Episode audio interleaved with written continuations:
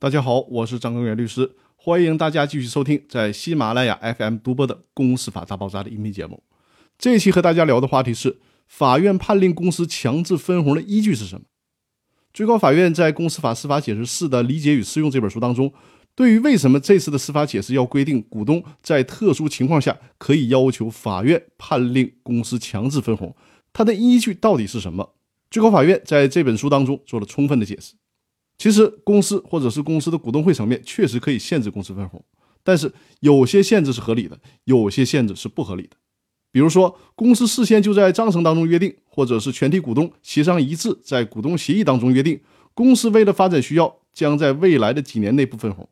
这种约定可以理解为是合理的约定。但是呢，如果是控股股东利用他的控制地位，不公平的限制，甚至是剥夺股东的分红请求权，这种情况就是不合理的。在这种情况下，小股东的权利应该得到法律的救济。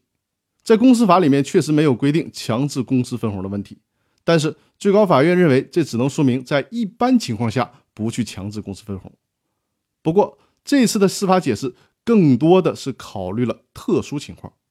因为在实践当中有很多的控股股东利用控股地位，通过很多手段去恶意的限制甚至剥夺小股东的权利，坑害小股东的利益。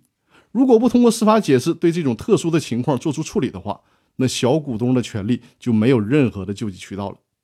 其实我们学习公司法，最先学到的公司法的原则就是公司的自治，也就是自我治理。但我们同时也需要看到，公司自治虽然是公司法的一个重要原则，但并不是公司法的唯一原则。在公司法当中，其实是在所有的法律当中，同时还要体现出法律的正义。法律正义也是一个重要的基本原则。